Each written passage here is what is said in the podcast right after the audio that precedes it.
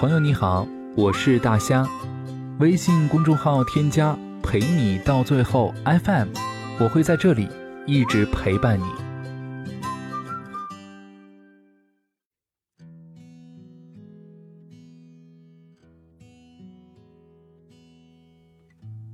昨天下午，微博上有位哥们问我：“你说吃亏到底好不好呢？”我说：“当然不好了呀，但人不吃亏是不可能的。”我有个表弟，高中毕业，家里给安排去读大专，他不愿意，休学。有天舅妈打电话给我，让我给弟弟好好上上课。我问怎么回事啊？舅妈说，他不愿意读书，想去打工。我说，既然他坚持，那就让他试一试。舅妈说，他一份工作做不到两三个月就不做了，还是想让他回去读书。电话打了过去，他正在上班。我说要不要聊聊？他回答可以。在半个多小时电话当中。我得知他在公司的人际关系上处理的并不太好，很情绪化。如果自己的想法没有获得认可，就会开始抱怨、甩脸色。我本来是想说点大道理，结果他在那边一一数落同事间的所有事情。我并不想听他抱怨，但碍于情面，还是听他说完。之后，我们两个人都在电话里沉默了很长一段时间。表弟说了一句：“整个公司都是傻逼。”听完这话，我冷笑了，回了一句：“在职场上，连自己的情绪都控制不了的人，即便有再大的能力，也无济于事。”挂了电话之后，我发了条信息，我说：“你自己得好好想想，既然不读书了，你就得想清楚后面的路要怎么走。”这番谈话之后，我以为他会有所改变，然而我的以为只是我以为。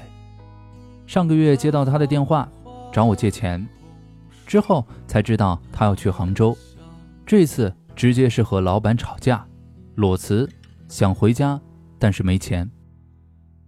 电话里，他哭了，他说：“哥，我想家。”后来我转给他一千块钱。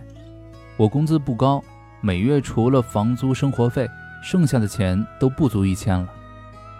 我发了条消息给他，有些事情并不是我教你你就能够懂的，只有自己去撞了南墙，才可能会领会。希望这次回家之后，你能和你爸妈好好谈谈，让他们放心。不要以为整个社会都要围你转。你现在这个情况，在社会上。是没有人要你的。吃亏的情况有很多种，个性强就是其一。很多人把这些标榜成自己的优势，受到批评就会说：“我这人就这样，你受不了就别受，没求着你受啊。”但事实上，别人还真不会受你。个性太强的人，往往在社会上并不吃香，他可能会转成。职场情商低，不会控制情绪，只知道抱怨等标签，之后的自己就会变成孤身一人。前段时间，郭德纲有个采访视频火了，主持人问了一个问题：“活得明白是需要时间的，对吗？”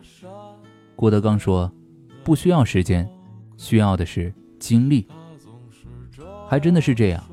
就像我跟我表弟说的，很多事情并不是有人教你，你就可以学会，只有自己经历过、体会过，才会明白。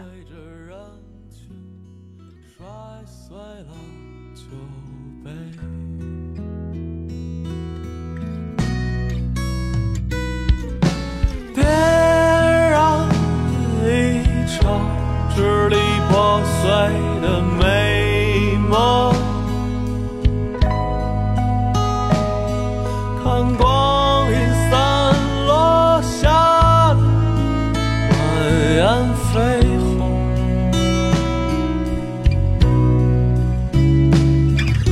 遥不可及的相守，咫尺天涯的相拥，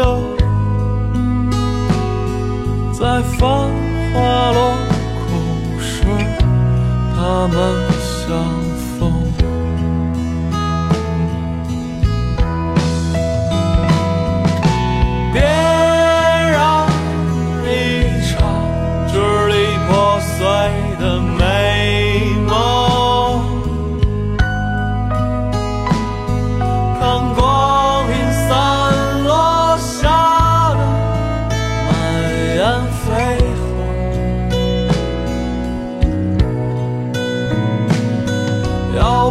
不可及的相守。咫尺天涯的相拥，在繁华落空时，他们相逢。